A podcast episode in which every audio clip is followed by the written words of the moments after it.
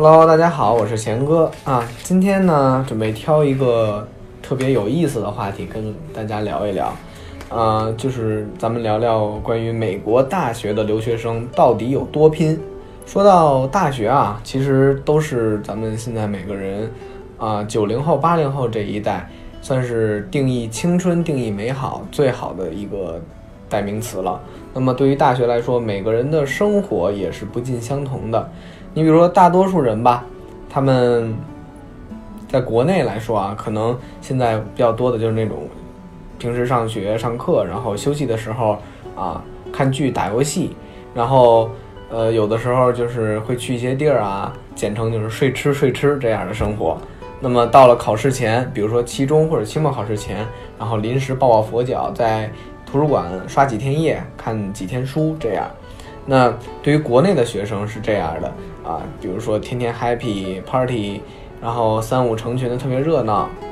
甚至有人喊出一个口号啊，在国内上大学叫做“熬最晚的夜，开最嗨的 party”。但是这种情况在美国多不多呢？呃，其实以贤哥的经历来说啊，其实这个，呃，我们很多家长和学生都总会认为啊，美国的教育是最人性化的，然后他们的教育方式和理念都是以人为本的，肯定是让学生劳逸结合啊，一边学一边玩。那事实情况果真如此吗？其实是不一样的啊！很多学生到这里才会发现啊，之前咱们说的人性化教育，在美国的本科教育和研究生教育里面是完全体现不出来这个特点的。而且很多人都会说啊，说咱们中国人是呃在学习上面最刻苦、最努力的，因为我们的这个呃高中生啊，基本每天要上学十个小时、十二个小时，对比美国学生平均每天都要多上三到四个小时课，那。大学也一样吗？其实，在美国，大学生的学习生活的刻苦程度啊，是咱们中国学生不可比拟的。尤其是那些身在名校，而且啊，可能比你优秀的一些人，他们到底平时啊，这个他们到底这个不要，他们其实是特别特别努力的。那举个例子，就是前段时间啊，有一个视频啊，特别火，在微博上面。然后里面内容讲述的是一个哈佛大学一哈佛大学生一天的行程安排。然后呢，在这个视频中呢，啊，这个小哥主要是给大家展示了他的一天，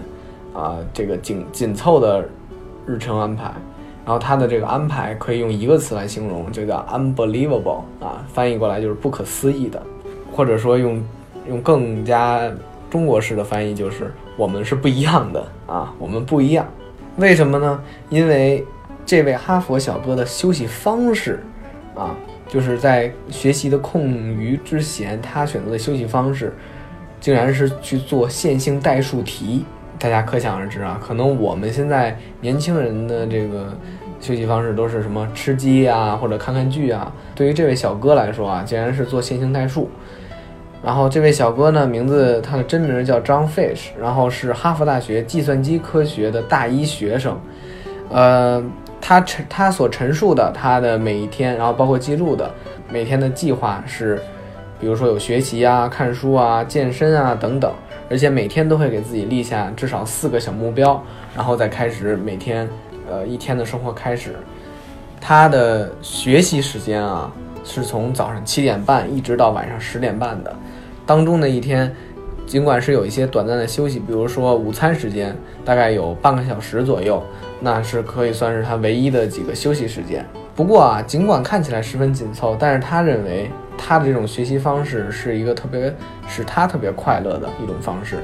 因为他觉得可以通过这种方式啊，这种紧密的方式，让他的学习变得更有挑战，而且更有节奏感。他觉得也会使他的。在学校里面，啊，觉得特别有趣。那么话说回来，其实很多人都在说啊，说这个网上特别有名的，说你想知道其他人学习有多努力吗？给你看一看哈佛大学凌晨四点图书馆的照片吧。啊，这张照片其实就是一个在一个特别大的这个图书馆的一个读书室里吧，大概坐了好几百个学生，啊，到了凌晨四点，依旧是点灯熬油，在那儿聚精会神的学习。那么这张照片，算是不仅哈佛吧，也算是美国大学一个真实的生活写照。